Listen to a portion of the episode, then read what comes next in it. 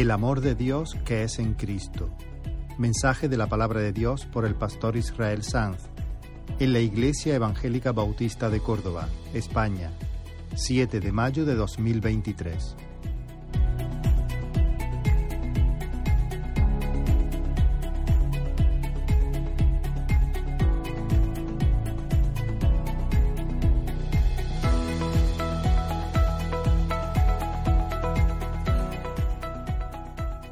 Quiero invitaros a leer solo dos versículos del capítulo 8 de Romanos. Romanos capítulo 8. Los versículos 38 y 39 están en pantalla.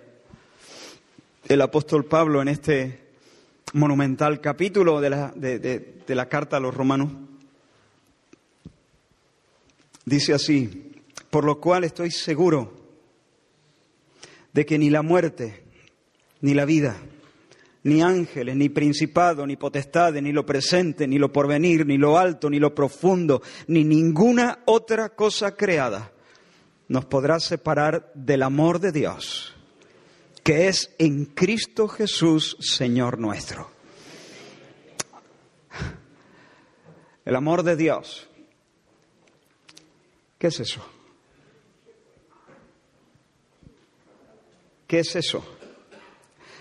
Y, hermanos, quiero retomar algunas cosas que dije hace algunas semanas, un viernes, si no recuerdo mal. La doctrina del amor de Dios es una doctrina preciosa, por supuesto, pero es tan profunda como preciosa. Hace un tiempo nuestros jóvenes asistieron a una reunión donde el predicador sugirió a casi 200 jóvenes que estaban presentes que Dios estaba enamorado de ellos de cada uno de ellos, que Dios se derretía por ellos. Esa expresión es desafortunada. Porque no hace justicia a lo que Dios revela de sí mismo, tocante a su carácter y a su amor. Por una parte, hermanos, el, el Evangelio de Juan nos dice que Dios amó al mundo. De tal manera amó Dios al mundo, que ha dado a su Hijo unigénito para que todo aquel que en él cree no se pierda, mas tenga vida eterna. Ahora, es verdad que es probable que Juan, al escribir su Evangelio y decir que Dios amó al mundo, es probable, digo, no, es, no lo digo con toda certeza, pero es muy probable, seguramente Juan no estaba pensando cuando dijo mundo en cada persona sin excepción, sino estaba pensando en, en las personas sin distinción. Lo que Juan está diciendo ahí es que Dios ama, no solamente la salvación de Dios y el amor de Dios no solamente son para el pueblo de Israel, sino para las naciones, para todas las familias de la tierra. Ahora, dicho eso, yo creo firmemente que Dios ama a todos los seres humanos sin excepción incluso a los impíos, incluso a los que le rechazan, incluso a los que le rechazan de manera desafiante. Dios ama a todos. Pero por otra parte, el Salmo 11, versículo 5 dice, el Señor prueba al justo, pero al malo y al que ama la violencia, su alma, el alma del Señor, los aborrece. Date cuenta que el versículo no dice que Dios aborrece la maldad del malo. Claro que la aborrece. Date cuenta que el versículo no dice que Dios aborrece la violencia del violento. Por supuesto que aborrece la violencia del violento.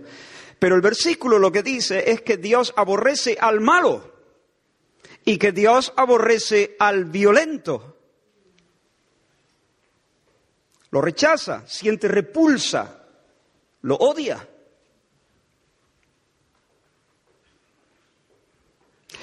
En el Salmo 5 se nos dice, tú no eres un Dios que se complace en la maldad. El malo no habitará junto a ti. Los insensatos no estarán delante de tus ojos. Aborrece, de nuevo esa palabra fuerte, radical, intensa, aborreces a todos los que hacen iniquidad. Hemos escuchado muchas veces, Dios aborrece el pecado, pero ama al pecador. sí y no. Aquí no se nos dice aborrece la iniquidad. Aquí se nos dice aborreces a los que hacen iniquidad. Las personas con nombres y apellidos que hacen iniquidad son aborrecibles a los ojos de Dios y por tanto Dios los aborrece. Pero entonces eh, estamos en una contradicción. A ver, Israel, entonces, a los malos, ¿Dios los ama o los aborrece? Las dos cosas. Los ama en un sentido, los aborrece en otro sentido. El problema, hermanos, surge cuando nosotros usamos estas expresiones de manera absoluta. Obviamente Dios no puede amar en un sentido absoluto a una persona y odiarla en un sentido absoluto a la misma persona en el mismo tiempo. Eso sería una contradicción irresoluble. Pero el mundo afectivo de Dios es un mundo complejo, un mundo profundo e insondable, de hecho. Dios ama al pecador en el sentido de que quiere que exista. Dios quiere que exista. En ese sentido, Dios ama al diablo también porque quiere que exista. Dios ama a todas las criaturas porque las sustenta con la palabra de su poder. Dios ama además al pecador en el sentido de no solo que quiere que existan. Quiero subrayar eso, porque las cosas existen porque Dios las quiere, porque quiere que existan. Pero Dios ama además de eso en el sentido de que Dios desea el bien del pecador. Dios es benevolente, le desea el bien. De hecho, lamenta la desgracia de los pecadores. Dios no quiere la muerte del impío, dice la Escritura. Y cuando Dios tiene que castigar a aquellos que, que merecen el castigo, Dios nunca castiga con placer. Él se duele del castigo. Dios nunca le ha dado vida a ninguna criatura con el perverso deseo de verla sufrir. Dios no es un Dios sádico. El Salmo 145 dice, bueno es el Señor para con todos y sus misericordias sobre todas las cosas, sobre todas sus obras, perdón. Hermano, Jesús amaba a Judas. Cuando Jesús le dio el bocado de la amistad al, al traidor, cuando mojó el pan en la salsa y se, lo, y se lo ofreció, se lo ofreció en un gesto cordial en un gesto de corazón. No fue una pose, no fue una mera contraseña disfrazada de amabilidad. Por supuesto, sirvió de señal. Al que yo le entregué el pan mojado en la salsa, ese es el que me va a traicionar. Sí, sirvió de señal, pero en el gesto en sí no había una brizna de hipocresía en el Señor.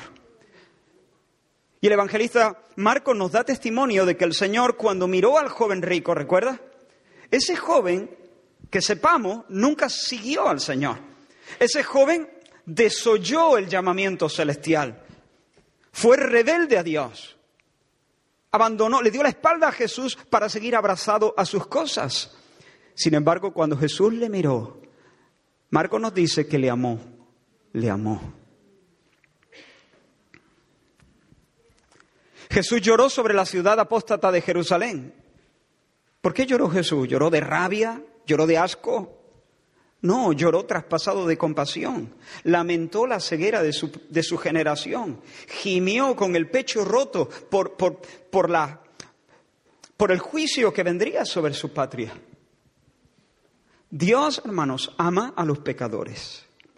De hecho, a nosotros nos llama a amar a los pecadores, nos llama a amar a nuestros hijos, por ejemplo, aunque nuestros hijos no sean creyentes, aunque nuestros hijos, eh, nuestros hijos nacen de manera natural, son hijos de Adán. Nacen separados de Dios. Nacen muertos en delitos y pecados. Necesitan convertirse en arrepentimiento y fe al Señor. Necesitan nacer de nuevo. Pero aunque no lo hicieran, Dios nos llama a amarlos con todo. A buscar su bien. Y sin embargo son pecadores, ¿no?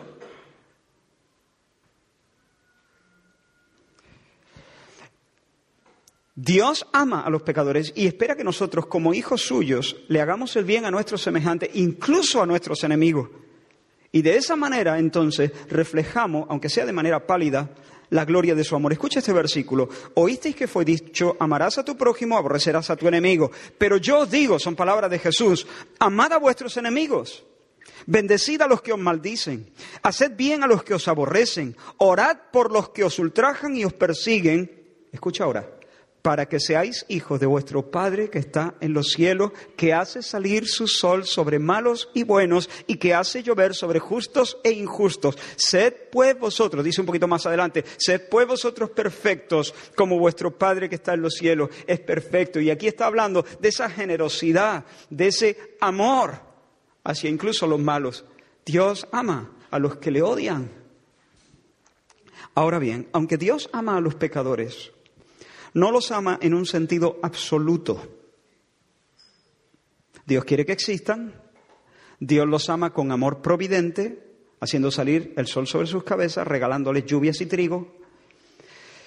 Dios los ama con amor benevolente, deseándoles el bien, lamentando su mal, lamentando su caída, pero no tiene deleite en ellos. No se derrite por ello no está enamorado de ello. Dios tiene contentamiento en su verbo, en su Hijo. Dios tiene contentamiento en su Hijo. Cuando lo vio descender a las aguas del Jordán, abrió los cielos y gritó, este es mi Hijo amado, este es mi Hijo querido, en Él mi alma se complace, tengo deleite en Él. Qué alegría para mi corazón es mi Hijo querido. Ahí sí, Dios lo ama con un amor absoluto, un amor redondo. Dios, dice el Salmo 149, no solo tiene deleite o contentamiento en su verbo, en su Hijo, Dios tiene contentamiento en su pueblo. Se complace el Señor, Salmo 147, se complace, se deleita, se alegra el Señor en los que le temen y en los que esperan en su misericordia. Pero ante los impíos, su santidad retrocede, su santidad siente repulsa. Dios ante los pecadores frunce el ceño, se indigna y se pinta la cara de guerra. No es broma. La escritura dice, o esto es verdad o esto es mentira, lo que voy a decir. Y como lo dice la escritura, es verdad. Dios está airado contra el impío todos los días. Salmo 7. Dios está airado contra el impío todos los días. Si no se arrepiente, Él afilará su espada. Armado tiene ya su arco y lo ha preparado. ¿Cómo te sentirías tú si tu hijo, un hijo tuyo, estafase de manera ruin, de manera descarada, de manera grave, humillante a uno de sus hermanos, otro de tus hijos? Si lo humillase dejándole sin los ahorros de toda la vida o de media vida, Seguramente cuando tú mirases a ese hijo tuyo, a ese tramposo, abrigarías en tu corazón un sentimiento doble. Por una parte sentirías indignación, sentirías rabia, sentirías enojo, sentirías un justo enfado contra él, ¿sí o no? Por otra parte sentirías dolor, sentirías compasión, sentirías un deseo sincero, no de que lo parta un rayo, sino de que cambie, que cambie, que recupere el honor, que recupere la cordura, que recupere su buen nombre. Por una parte se te encoge el corazón al verle en sus pecados, pero al mismo tiempo su sola presencia te causa reproche y te causa repulsa. Tú ves su carácter y aunque sea su madre, aunque sea su padre, no puedes dejar de ver la fealdad de su carácter la indignidad que ha cometido contra su hermano. Y le quitas la cara, le quitas el rostro.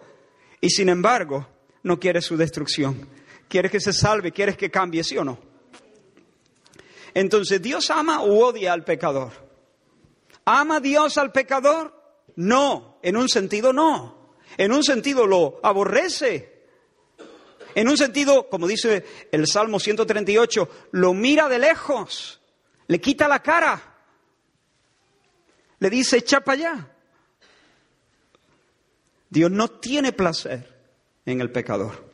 Pero en otro sentido, respondemos sí, Dios ama al pecador, sí, sí, Él no quiere la muerte del impío, sí, Él quiere que se arrepienta, Él quiere que viva. Por eso decir que Dios está enamorado del ser humano oscurece más que alumbra. Nos lleva a pensar que el corazón divino está prendado de cada persona, que, Dios siente un tirón hacia cada, hacia, hacia cada persona, que Dios siente el mismo tirón que un esposo pudiera sentir por su esposa. Hermanos, el amor divino por el mundo no tiene nada que ver con la cálida pasión de los amantes. No es igual a la afición mutua que sienten los amigos. Los amigos tienen afición el uno por el otro. E, e, es decir, e, el amor los une, los atrae, los imanta entre sí. Dios no siente eso por el mundo. Más bien el amor divino por el mundo es como el amor que persiste en el pecho de una madre hacia el hijo que le ha traicionado y que la tiene muy, pero que muy enfadada. Ahora, la pregunta es, cuando el apóstol Pablo habla aquí en nuestro texto del amor de Dios, nada nos podrá separar del amor de Dios. ¿De qué tipo de amor está hablando? ¿Se trata de un amor providente, general, benevolente? ¿O se trata de un amor de deleite, un amor de amistad, de complacencia? El contexto deja claro que se trata de un amor de complacencia, de deleite. Un amor que combina una alegre disposición, un compromiso libre, un compromiso inmutable de tener amistad. Es un amor que implica afición, un deseo intenso de andar juntos, de tener comunión, de tener compañerismo. Es un amor lleno de calidez, de generosidad, de intensidad, de placer. Es un amor exclusivo. El amor del que habla Pablo aquí en este texto es ese beso íntimo que Dios se reserva para los suyos. Y ese, hermanos, ese es nuestro mayor tesoro. Esa es, esa es la experiencia que basta. Esa es la experiencia que satisface realmente nuestros corazones. Esa es la experiencia que nos llena, la experiencia que cubre nuestra vergüenza, la, experiencia que espanta nuestros miedos, que nos hace plenamente humanos, que nos embellece. La vida consiste, la vida vida, la vida vida consiste en la experiencia del amor de Dios la participación de esta experiencia del amor de Dios. La vida, vida consiste en ser sumergidos en el abrazo divino, bautizados en el Espíritu Santo. Es lo mismo. La persona amor, la persona ósculo, la tercera persona. El amor de Dios ha sido derramado en nuestros corazones por el Espíritu Santo que nos ha sido dado. Vida eterna es experimentar sin sombra, la experiencia que se describe en Sofonías capítulo 3, el Señor tu Dios, dice, está en medio de ti. Él es un guerrero victorioso. Otras versiones dicen, el héroe que te salva. Él exulta de alegría a causa de ti. Te renueva con su amor. Ese es el verdadero recreo. Te renueva con su amor. Otras versiones dice, callará de amor y, lanza por ti gritos de alegría como en los días de fiesta. Puedes, no, no, no, no te vayas, estate aquí. ¿Puedes ver la imagen? El Señor tu Dios está en esto es vida eterna. El Señor tu Dios está en medio de ti. Él es el héroe que te salva. Él exulta de alegría a causa de ti. Te renueva con su amor, te recrea y lanza por ti gritos de alegría como en los días de fiesta. Esa experiencia, ese banquete, esa mesa se llama vida eterna, vida abundante. Y sin la experiencia del amor de Dios, nuestro corazón simplemente agoniza. Si alguien no está teniendo la experiencia del amor de Dios, claro, de este lado de la eternidad no la tenemos de manera plena. Tenemos anticipos, pero no disfrutamos de esto de, manera completa. Estamos todavía en este valle donde hay sombras, pero sin tener la experiencia del amor divino, En realidad la vida solo es existencia. Nuestro corazón agoniza, somos una especie de zombies, somos muertos vivientes, fantasmas que estamos persiguiendo espejismos. Pero el cristiano es amado de Dios. Nosotros a los cristianos les llamamos generalmente los creyentes, los cristianos, pero en la Biblia se utiliza otra expresión que quizá deberíamos empezar a usar con más frecuencia, amados. Romanos Pablo, cuando escribe a los romanos, comienza así su carta, ¿no? A todos los que estáis en Roma, amados de Dios. Amados de Dios. O, por ejemplo, cuando Pablo escribe a Timoteo, le dice en el capítulo 6 de la primera carta, dice, los que tienen amos creyentes, se dirige a los siervos, los que tienen amos creyentes no los tengan en menos por ser hermanos, sino sírvanles mejor por cuanto son creyentes y amados. Aquí tenemos las dos, expresiones, creyente y amado. Otra expresión que se utiliza mucho es santo, a los santos, ¿no? Pasa que eso en nuestra cultura se escucha como, como, como muy raro, ¿no? Pero los santos, los creyentes, los cristianos, los discípulos, pero esta expresión es, es muy potente, es muy buena. Los amados, los amados, los amados. Un cristiano es una persona que ha entrado a poseer la bendición de Benjamín. La bendición de Benjamín que leemos en el capítulo 33 de Deuteronomio. A Benjamín dijo, el amado de Jehová habitará confiado cerca de él, lo cubrirá o lo protegerá siempre y entre sus hombros morará. Benjamín vivirá entre los hombros de Dios. ¿Qué hay entre los hombros de Dios? ¿Qué hay entre tus hombros? Tu pecho. Aquí vivirá Benjamín. Aquí vivirá mi Benjamín, dice Dios. Un cristiano es alguien que ha entrado a, a, participar de esa experiencia. Y el apóstol Pablo dice, aquí en este texto, nada nos podrá arrancar de esa tierra, nada nos podrá separar del abrazo del Señor, nadie nos podrá privar, de la sonrisa divina, ninguna cosa creada ni tribulación, ni angustia, persecución, hambre, desnudez, peligro, espada, Alzheimer, la vejez, la demencia senil, las emboscadas del diablo, ninguna cosa nos podrá sacar del pecho de Dios. Es verdad que el amor divino no nos exime de pasar por esas cosas. Es más, Pablo, Pablo dice, Pablo asume que el hecho de ser cristianos, discípulos de Cristo en este mundo que le odia, en este mundo anticristo, hará que algunos de estos sufrimientos vengan sobre nosotros por causa de Cristo.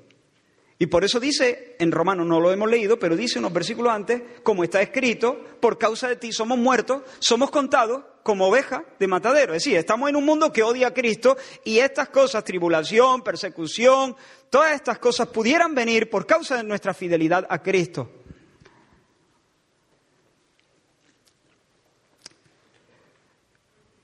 Pero en medio de cada una de esas cosas somos los amados de Dios. Y todas esas cosas las podemos vivir sin salir de la tierra ancha que hay entre sus hombros. Como dice el Salmo 32, tú eres mi refugio, me guardarás de la angustia, con cánticos de liberación me rodeará. Tú eres mi refugio, me guardarás de la angustia, con clamores de libertad tú me rodearás. Ahora, ese amor divino, hermano, es, nada nos podrá separar del amor de Dios que es el amor de Dios es en Cristo. El amor de Dios es en Cristo Jesús, Señor nuestro. El amor de Dios no es en ningún otro sitio. El amor de Dios no se manifiesta en ningún otro sitio. El amor de Dios no se... Eh, este tipo de amor, ¿eh? El otro sí. El otro está en Adán y Dios le hace salir el sol esta mañana. Aquí hay personas que no están en Cristo, seguramente. Y seguramente vienes desayunado. ¿Sabes cómo se llama eso? Misericordia, amor de Dios. Amor de Dios. El despliegue incesante del amor de Dios sobre tu vida. Y ese lo puedes recibir sin estar en Cristo. Estando en Adán, estando en tus pecados, incluso escupiendo contra el nombre de Dios. Porque Dios es así, Dios es generoso. Pero este tipo de amor, amor de complacencia, amor de deleite, este tipo de amor es en Cristo Jesús, Señor nuestro, y en ningún otro sitio. Fuera de Cristo, Dios no nos puede sonreír. Fuera de Cristo, Dios siempre nos va a fruncir el ceño. Dios, me gusta la imagen, ¿no? Cuando el Salmo 133 dice, mira cuán bueno y cuán delicioso es habitar los hermanos juntos en armonía. Es como el buen óleo o el buen aceite que desciende eh, desciende por la cabeza, por la barba de Aarón y llega hasta el borde de sus vestiduras. La imagen es un sacerdote que está siendo ungido con el óleo o el aceite de la unción, un aceite perfumado había una receta muy particular que Dios había prescrito para, eh, para ese aceite y eso debía oler muy bien. Y se derramaba sobre la cabeza de Aarón y entonces el aceite chorreaba y bajaba por la barba y seguía chorreando y empezaba a empapar las vestiduras. Bueno, Dios solamente echa su aceite, Dios solamente derrama su perfume sobre la cabeza de Aarón, sobre la cabeza de, de sus sacerdotes, sobre Cristo, vamos. Y solo los que están en Cristo, como el cuerpo está en la cabeza, como el pámpano está en la vid, solo los que están en Cristo se perfuman y se embellecen. Dios no echa ese aceite de la unción sagrada, no lo echa sobre ningún otro lugar. Todo, todo es vertido incesantemente desde la eternidad sobre la cabeza del Hijo de su amor. Y desde allí cae y empapa a todos los que están en Cristo. Venimos a estar en Cristo cuando nuestra alma por la fe se abraza a su nombre. Cuando le confesamos, cuando le recibimos, dos veces se ha mencionado ya, está la tercera, este, este versículo. Cuando le invocamos, cuando le, nos rendimos a Él, todo aquel que confiese que Jesús es el Hijo de Dios, dice Juan en primera de Juan capítulo 4, todo aquel que confiese que Jesús es el Hijo de Dios, Dios permanece en Él y Él en Dios. O Pablo cuando escribe a los romanos, si confesares con tu boca que Jesús es el Señor y creyeres en tu corazón que Dios le levantó de los muertos, caerá el aceite. O este que es el que yo decía que ya se ha repetido, a los suyos vino, los suyos no le recibieron, mas a todos los que le recibieron, a los que creen, es lo mismo, a los que creen en su nombre. ¿Qué es recibir al Señor? El abrazo del alma a Jesús. El abrazo del alma por la fe a Jesús. Es asirse de Dios, es confesarle a Él. Creer en su nombre. Los que creen en su nombre, a ellos les dio el derecho de ser hechos su Benjamín. Hijo de Dios. A ellos les da el derecho de recibir la unción del santo. A ellos les da el derecho de vivir entre sus hombros. Mi pregunta, ¿crees en su nombre? Si no crees en su nombre, no estás en Cristo. Si no estás en Cristo, no sabes lo que es la vida. No quiero parecer borde, es lo último que quisiera, pero, pero tengo que decir la verdad. La vida no consiste en los bienes que se poseen. No va de eso. No va de eso. La vida consiste en conocer el amor de Dios. Esa es la vida. Esa es la vida eterna, que te conozcan a ti y a Jesucristo a quien has enviado, que se sienten en tu banquete, que tengan un lugar en la mesa. Mi pregunta, ¿crees en su nombre? Vamos a ver un poco su nombre, porque dice que es en Cristo Jesús, Señor nuestro. Ahí está su nombre. Bueno, en realidad Cristo no es un nombre, Cristo es un título. En hebreo sería Mesías, en castellano sería ungido, en griego sería Cristo, significa lo mismo. ¿De dónde viene este término? Mira, bajo la economía del Antiguo Testamento, Dios levantó a ciertas personas para que funcionaran como una especie de mediadores.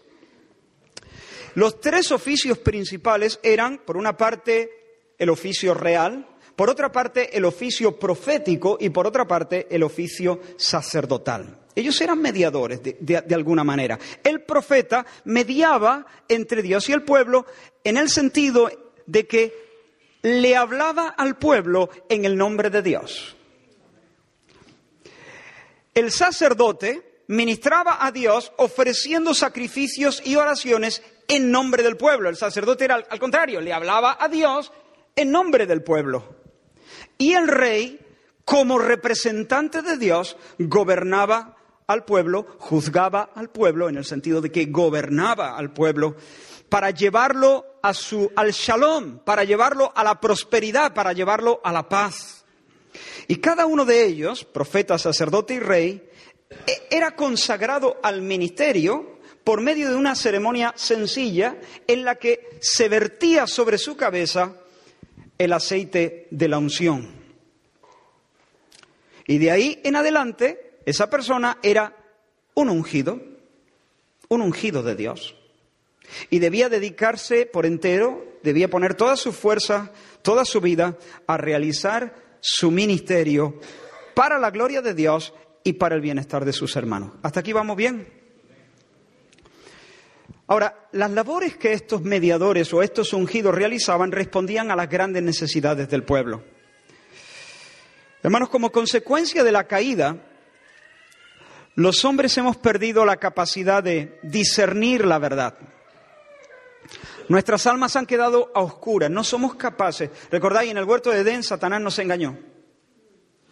Y en lugar de estar bajo el consejo de Dios, nos pusimos bajo el, consejo de la serpiente. Desde entonces no sabemos distinguir el tocino de la velocidad. Hay caminos que nos parecen derechos y acaban en un barranco. No sabemos. Por eso la Biblia nos dice todo el tiempo, no te fíes de tu propia prudencia. No seas sabio en tu propia opinión. Que no ves tres en un burro. Y ahora no estoy hablando de la vista natural, que nuestro corazón se ha, se ha, se ha pervertido, que estamos engañados, que el diablo es más astuto que nosotros, que hay un jaleo impresionante en nuestros corazones. No te fíes de ti mismo.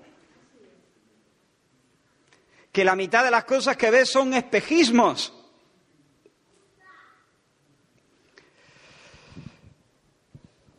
Y como el pueblo había quedado a oscuras, pues Dios de tanto en tanto, para evitar el desastre, el Señor en su misericordia levantaba profetas, hombres escogidos, hombres enviados por Dios, para levantarse en medio de su generación y decir, así dice el Señor.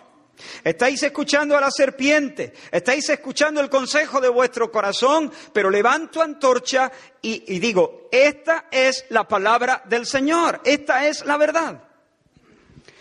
Moisés fue uno de los grandes profetas que Dios envió al pueblo. Fue el primero que dejó por escrito eh, la, revelación, los cinco primeros libros de la Biblia, y fue, como digo, uno de los grandes profetas en Israel. Pero al final de sus días, una de las grandes profecías de Moisés fue esta. Israel escucha, profeta de en medio de ti, de entre tus hermanos, levantará el Señor tu Dios, y a Él oiréis. Es decir, es como si dijese, yo he sido un profeta, yo os he anunciado la verdad de Dios para que no caminemos en tinieblas, para que no terminemos en el barranco. Pero escuche Israel, viene un profeta, yo solamente soy como una especie de vislumbre, de, yo soy un ungido que anuncia la llegada de el ungido. Yo soy un profeta, pero viene el profeta. Y cuando venga el profeta, a él obedeceréis, oiréis, obedeceréis. En el, hebreo es lo mismo. A Él oiréis. Hermanos, ¿quién es ese ungido? ¿Quién es ese Cristo? ¿Quién es ese Mesías? ¿Quién es el profeta definitivo? Es Jesús. Todos los demás hablaron de él. Pero Jesús no solamente Jesús es el profeta definitivo porque no solamente nos trae un mensaje. Jesús es el mensaje. Jesús no solamente habla la verdad, Jesús es la verdad. Es la verdad. Él es el verbo, Él es la palabra, Él es la lámpara, Él es, como dijo él mismo, yo soy la luz del mundo. El que me sigue no termina en el barranco, no andará en tinieblas, tendrá la luz de la vida. ¿Y recuerdas en el monte de la transfiguración? De repente los discípulos vieron, apareció Moisés, el profeta Moisés, representando a la ley. Apareció otro profeta, otro de los grandes, Elías, representando a los profetas. Allí tenemos la ley, allí tenemos los profetas. Dios había hablado muchas veces a nuestros padres por medio de el legislador y por medio de los profetas, de los distintos profetas. Y Pedro se emociona, el apóstol Pedro se emociona y dice, oh, es buenísimo, esto es buenísimo, es buenísimo para nosotros quedarnos aquí. Señor, hagamos tres enramadas, envasemos esto, permanezcamos, echemos el ancla en esta experiencia. Y dice, y dice el texto, porque no sabía lo que decía. Y entonces se abren los cielos. Y de nuevo el Padre dice, este es mi Hijo amado. Como que trae enramada. Este es mi Hijo amado, en quien me complazco. A Él oíd. Porque en Él se cumple la ley, en Él se cumplen los profetas. Él es el profeta definitivo, Él es la lámpara, Él es la palabra, Él es la luz del mundo. Escuchadle a Él, obedecedle a Él. Pregunto, ¿crees en su nombre? ¿Te has abrazado?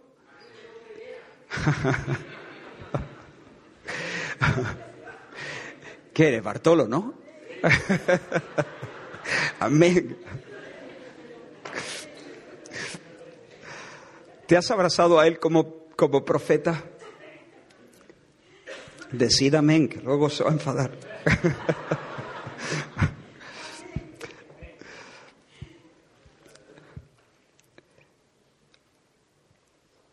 Pero es posible que haya aquí gente siguiendo sus intuiciones, sus corazonadas, sus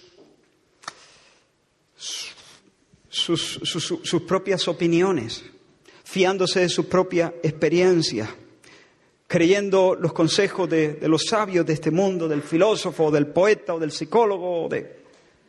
Y en el nombre del Señor yo te llamo a que ponga tu fe en el Mesías, en el Cristo de Dios, en el profeta de Dios. Fíate de Él, todo tu corazón. No te apoyes en tu propia prudencia.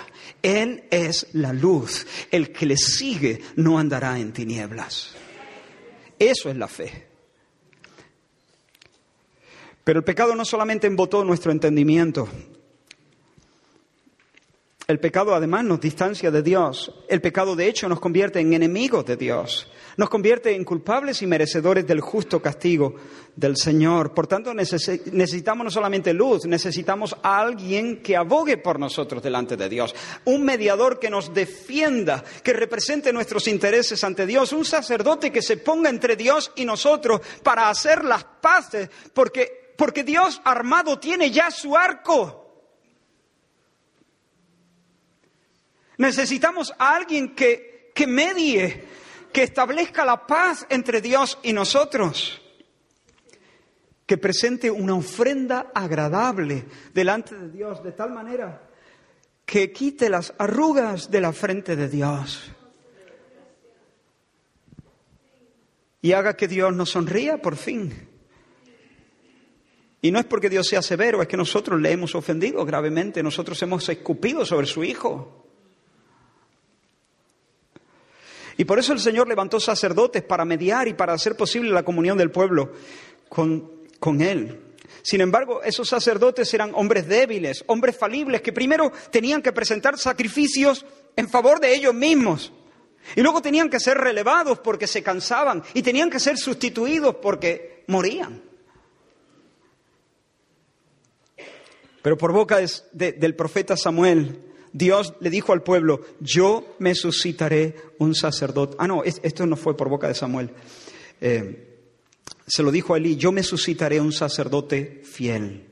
Yo me suscitaré un sacerdote fiel que haga conforme a mi corazón y a mi alma, y yo le edificaré casa firme.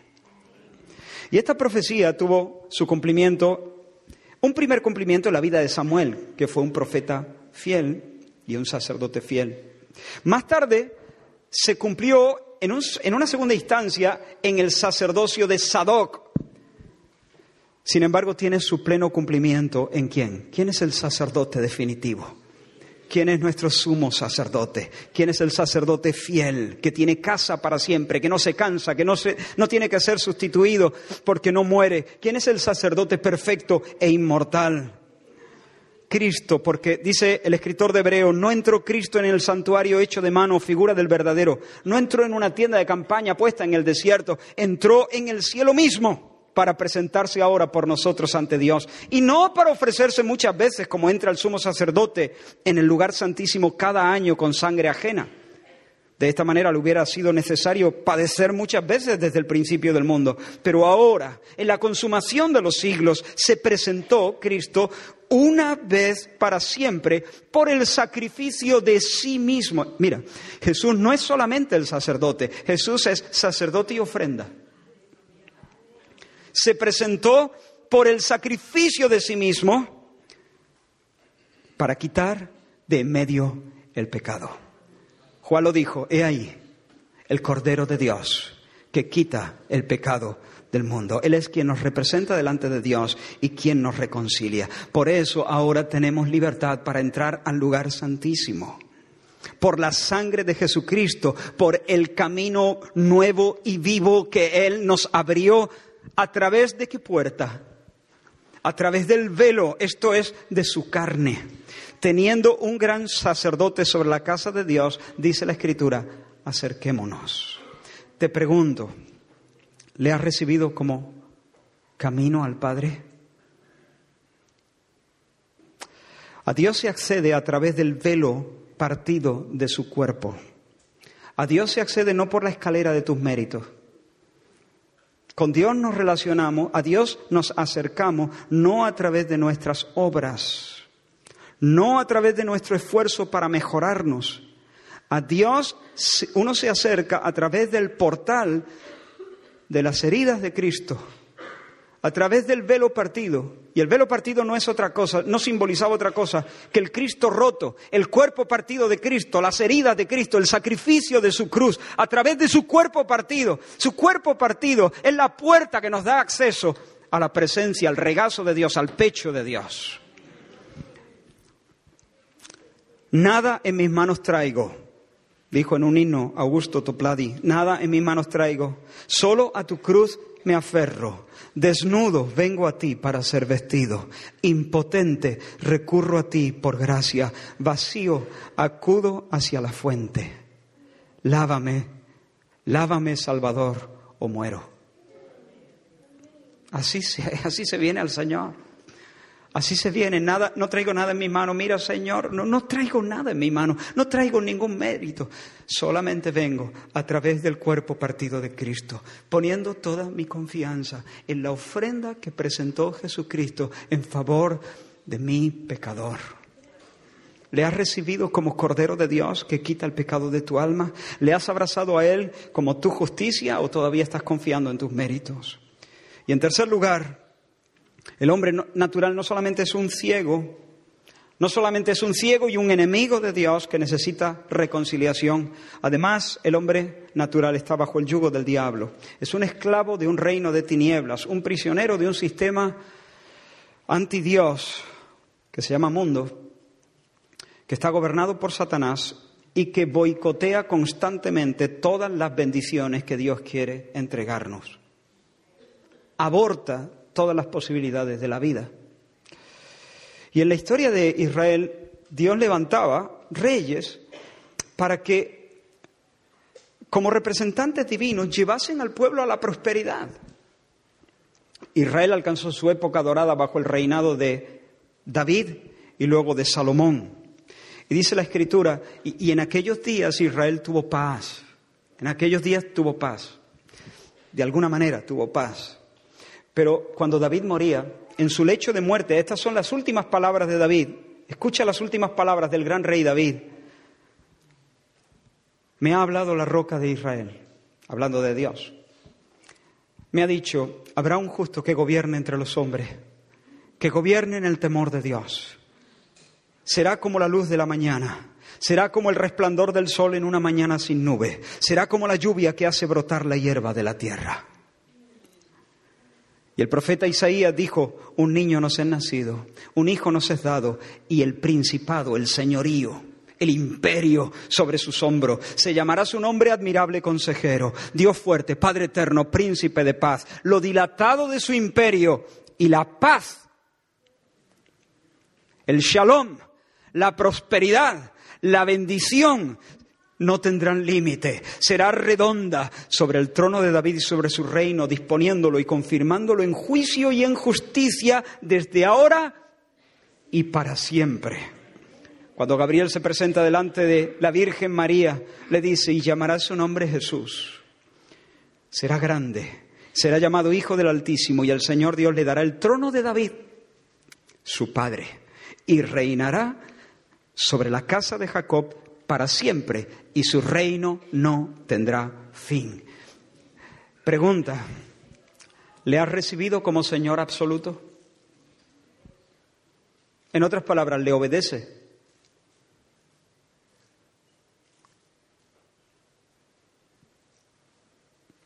Cristo cumple en su persona con estos tres oficios. Cristo es el príncipe de la, triple o, el hombre de la triple unción.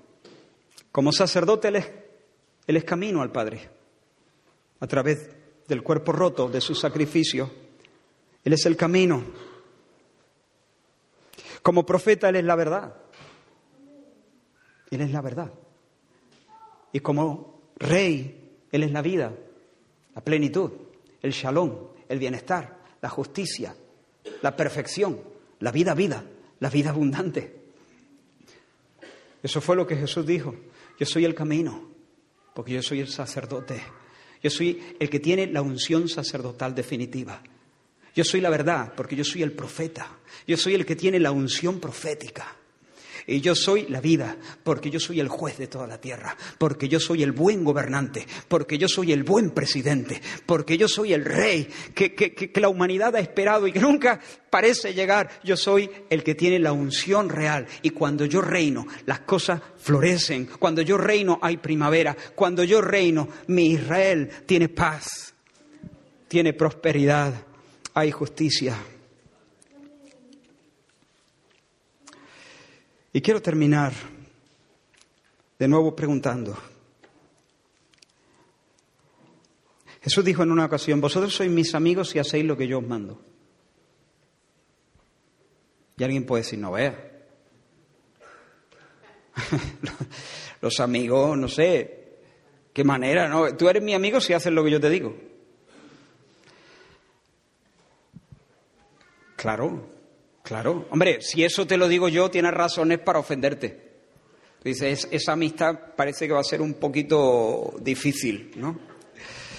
Pero si te lo dice Jesús, tú imagínate que yo le digo a, mi esposa, si, si mi esposa me dice, tú me amas y me eres fiel, tiene sentido, ¿no? Tiene sentido, ¿por qué? Porque ella no es mi colega, ella es mi esposa. Y en ese tipo de relación, ella tiene derecho a pedirme que mis pensamientos, mi cariño, sea exclusivo para ella, ¿sí o no? Yo no debo sentirme ofendido si mi esposa me dice, tú eres mi amigo, tú me amas, si tú me eres fiel. ¿Por qué? Porque estamos en yugo, porque estamos casados, porque somos cónyuges, vamos bajo el mismo yugo, y por lo tanto no estoy pidiendo nada que no me pertenezca. Esto es lo que es apropiado a nuestra relación. Bien, es que Jesús es rey. Es que Jesús es rey. Y si Jesús es rey, si te pide que tú hagas lo que Él dice, no te está pidiendo nada inadecuado. Y si tú no haces lo que Él te dice, entonces no eres su amigo. De esa manera, con Jesús no te puedes relacionar en amistad de otra manera, sino con lealtad sincera, lealtad profunda, obediencia real, real, real, obediencia real. Te pregunto, ¿le obedece? Si no le obedeces, no sabes lo que es la vida, porque si no le obedeces, si Cristo no es tu Señor, No estás en Cristo, no te engañes, puedes ser evangélico, pero no estás en Cristo. Y si no estás en Cristo, el aceite no cae sobre ti, porque el aceite solamente cae, la unción solamente cae a los que están en Cristo y empapa hasta el borde de las vestiduras, ¿se entiende? Vosotros sois mis amigos y hacéis lo que yo os mando. Pero este versículo lo podemos incluso usar para decir más. Vosotros sois mis amigos si creéis lo que yo digo. ¿Por qué? Porque Jesús es el profeta, porque Él es la luz, porque Él es la lámpara. Entonces tú no puedes ser su amigo si tú no crees lo que Jesús dice, si lo cuestionas. Nosotros no somos los que juzgamos la Biblia, la Biblia nos juzga a nosotros. Hay personas posiblemente aquí que toman la Biblia, la ponen en la mesa y la descuartizan. Esto sí, esto no. Bueno, esto, esto habría que verlo. Esto para luego. Esto ya me lo pensaré. Esto sí, esto me gusta. Esto, ah, esto lo hago yo. Esto, bueno, ya hablamos de esto en otra ocasión. Si eso es así, tú no estás en Cristo y no conoces los torrentes del amor de Dios. No, conoces el convite divino, no lo conoces sencillamente. Y yo te tengo que decir la verdad. Y yo te, te ruego en el nombre del Señor que te arrepientas hoy. Eres tú el que tienes que estar en la mesa y la Biblia operándote a ti. En la Biblia es el Señor a través de la palabra, a, través de la escritura, el que tiene que decir esto no, esto sí, esto bien, esto regular, esto para acá, a la derecha, a la izquierda, esto déjalo, Vosotros sois mis amigos si hacéis lo que yo os mando, vosotros sois mis amigos si creéis lo que yo digo, vosotros sois mis amigos si recibéis, si recibís lo que yo ofrezco, porque Él es el sumo sacerdote que nos reconcilia con Dios, que nos regala el beso de Dios, la paz pronunciada desde el trono de Dios sobre nuestra alma. Y si no recibes la salvación que te ofrezco, si no recibes el don del perdón de los pecados, si no recibes el don con mayúscula del Espíritu Santo, no eres mi amigo. Y luego dice, nada nos podrá separar, ninguna cosa creada nos podrá separar del amor de Dios que es en Cristo Jesús, Señor. ¿Cómo? ¿Cómo? Fíjate que no dice Señor mío. Claro que es Señor mío, pero dice Señor nuestro. Nuestro Señor Jesucristo, dicho de otra manera, nuestro Señor Jesucristo. Cristo Jesús, Señor nuestro nuestro. Estar en Cristo es estar en la iglesia.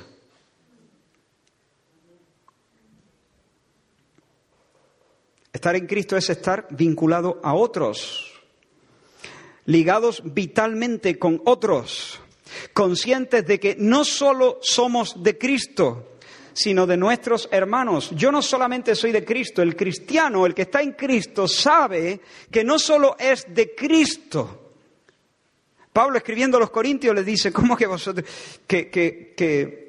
sois de Pablo? Pablo es vuestro, dice. Mira cómo habla Pablo de sí. Yo soy vuestro, Apolos es vuestro. Somos uno, somos no solo del Señor, somos de los otros. Yo soy tuyo, tú eres mío. Así de claro. He dicho que no quería parecer borde, ¿no? es así de claro. El que no ha entendido eso todavía no ha comenzado a entender de qué va, de qué va la vida cristiana. Nuestros dones, nuestra vida, la gracia que Dios derrama sobre nuestras vidas, no es solamente para nosotros, somos administradores de una gracia que Dios derrama para todos, para su cuerpo.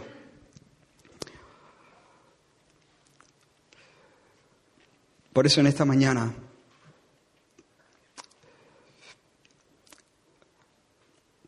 si hay aquí alguna persona que no está en Cristo, yo te llamo en el nombre del Señor a arrepentirte y a poner toda tu fe en Él, a recibirle, recibirle que tu alma ahora dé un salto y se abrace por fe al Cristo. ¿Y eso qué es? Abrázate a Él como el profeta. Abrázate a Él como el sacerdote, el que hace la paz. Abrázate a Él como el Rey Jesús, el emperador de tu alma, el capitán, el que principea en tu vida. Dile, Señor, a partir de ahora lo que tú mandes, me rindo completamente, confieso mi pecado de rebelión. Tú eres mi rey, mi alma te abraza como rey. Mi alma te abraza como mi paz y mi justicia, sacerdote bendito que me devuelve, que, que, me llevas, que me das el perdón de Dios y me llevas a la comunión con Dios.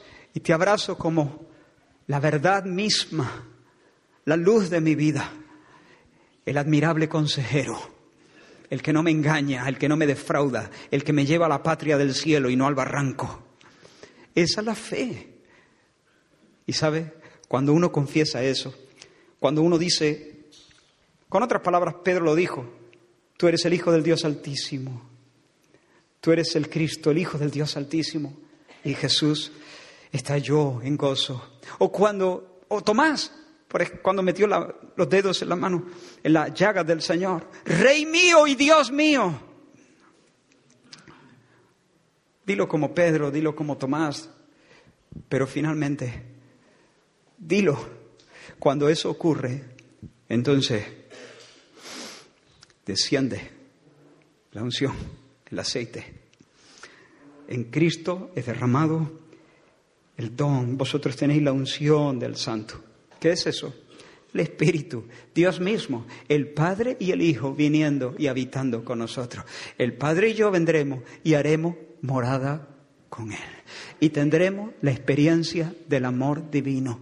Y con la experiencia del amor divino podemos ser ricos, podemos ser pobres, podemos estar enfermos, podemos estar sanos.